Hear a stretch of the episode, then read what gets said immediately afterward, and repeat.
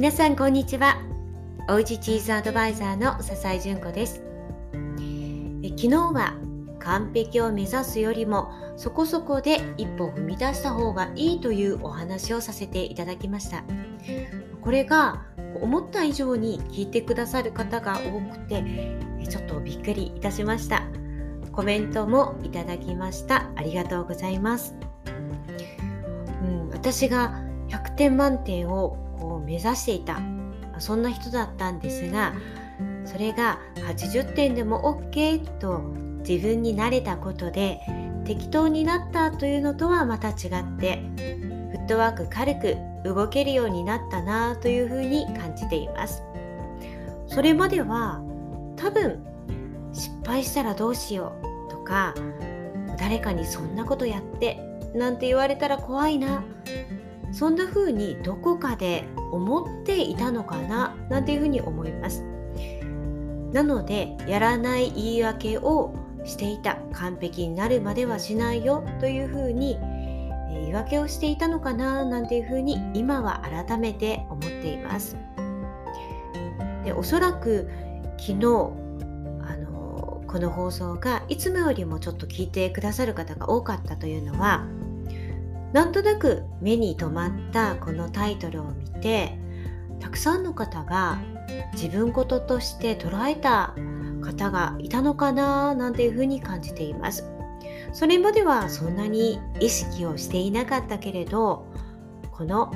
完璧を目指すよりもそこそこで一歩踏み出した方がいいこれを見てですね自分が抱えている問題っていうのが顕在化したそういう感じなのかななんていうふうに思っています。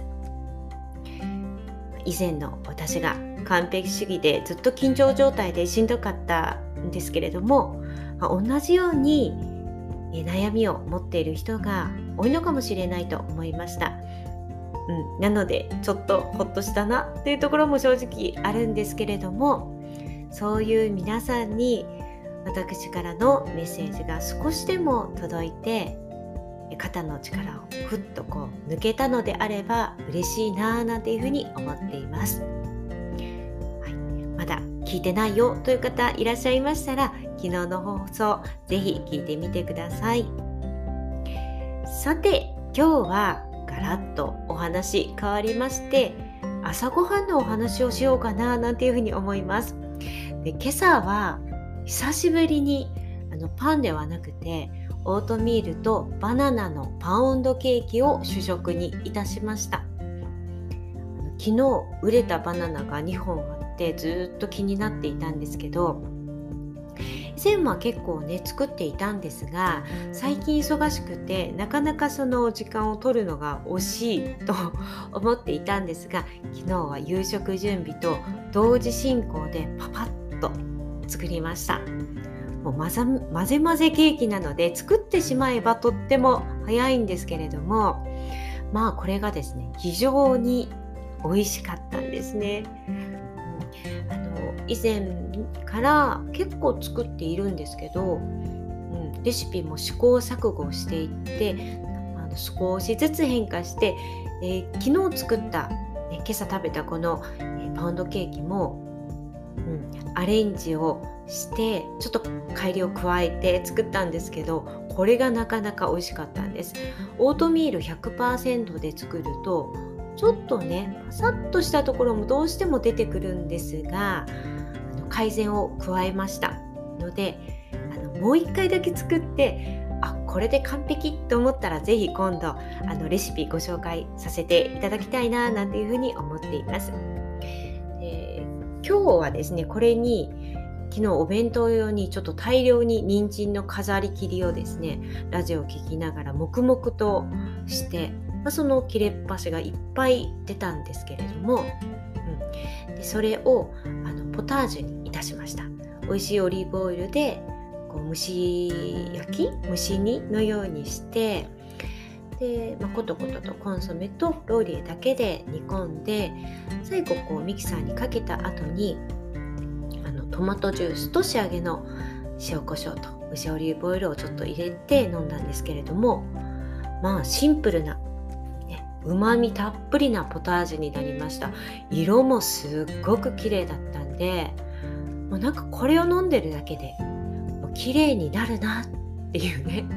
感じがいたしました。で特に今日はもう久しぶりに暑かったですよね、うん、でこんな紫外線からも守ってくれるような抗酸化作用がもうたっぷり入った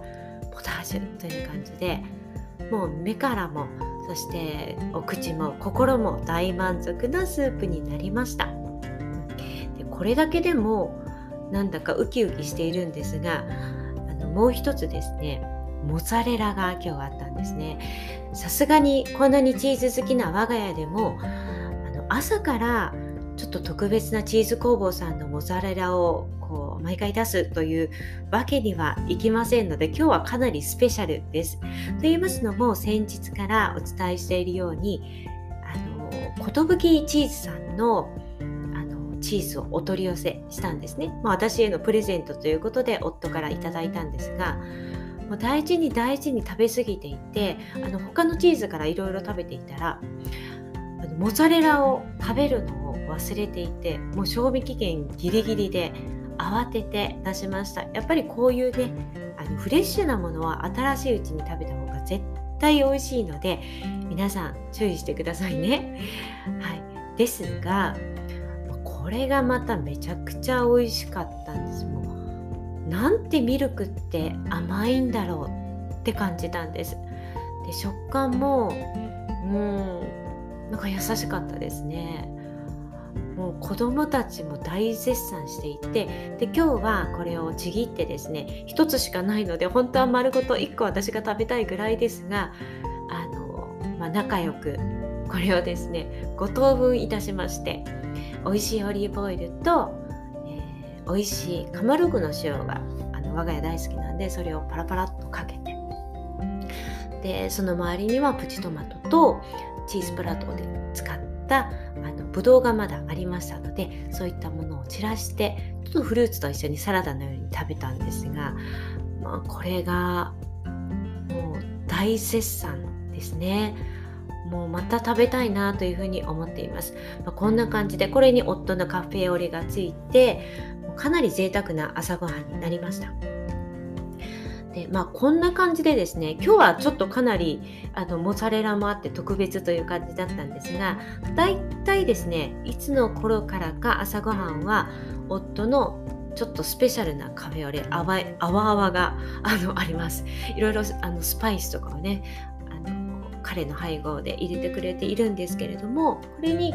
焼きたてパンか我が家のオリジナルのクイックブレッドかがついてそれに野菜たっぷりのスープ、まあ、こんな感じが大体定番になってきています以前は違ったんですけれどもなんとなくカフェオレが毎朝飲みたいなというところでレシピが決まってきているのかなというふうにも感じています。で焼きたてパンってちょっと大変そうじゃないって思われるかもしれないんですがあの以前はですねホームベーカリーも買っていたんですが意外とそっちの方がもう使わなくなってあの実家にもプレゼントしたんですけれども今はもう夜にこう混ぜ混ぜしておいたら朝あのもうタッパーの中に入れておいたらもうちゃんときれいにあの膨らんでですね発酵してそれはもうポンとねあの適当に切って焼いたらいいだけそういうレシピを教えていただいたんです。いただいたのでもうすっごく楽になりましたね。でこれは私の友人でもあるというかあの私よりずっと若いんですが吉永舞子さんっていうねあのパン、えー、パンを教えていらっしゃる方なんですがご存知な方も多いのではないでしょうか。今は日々のパンというのであの日々のパンを伝えたいということでされていますがあのつい先日まではねおうちパン、えー、という、えキーワードであのパンをあのたくさんの方に教えていらっしゃいました。本とかもねたくさん出ていますしあと、まあ、テレビなんかでも結構見るのでご存知な方も多いんじゃないかなと思います。でこれが2年前にご一緒にねコラボでセミナーをした時があったんですねその時にオリジナルのレシピを考案してくださって私も教えてもらったんですがまあこれが美味しいというか簡単というかこんなに簡単なのにこんなに美味しいの、これだったらあの焼きたてパンが毎朝できるよねっていうそういう感じだったんですね。タッパーの中でこうぐるぐるっと混ぜたりとかでパンによってはそれをちょっと手でこねたりっていうのもあるんですけれどもまああまり汚れ物もなくて簡単にできるというのであのー、すっごくあのリピートしています。で今日もあのこの後仕込もうかななんていうふうに思っております。もしご興味ある方いらっしゃったらねちょっと調べてみてください。すぐに出てくると思います。あとクイックブレッドも我が家のもオリジナルになってそもそもはソーダブレッドをどこかのレシピで調べたんですがんちょっとなんだか物足りないなとかちょっとこうオイルを足してみようかとか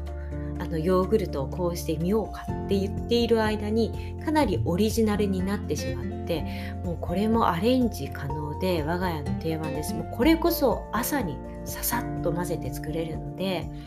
こちらもあのレシピをねあの近いうちにご紹介したいなと思っています。はいまあ、最近はこんな感じで朝ごはんをみんなで楽しんでいるんですけれども昨年はちょっと特殊だったんですね。お菓子作りヘルシーなお菓子作りが好きな次女がちょうど受験生になっていてその大好きなお菓子作りもできないし食べることができないっていうことになったので昨年私は活動を中止していて時間もちょっとあったので割と毎日のようにヘルシースイーツ作っていたんですね。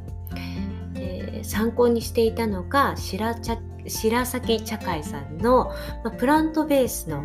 豆腐の、えー、クリームとか、え、オートミールとか米粉とか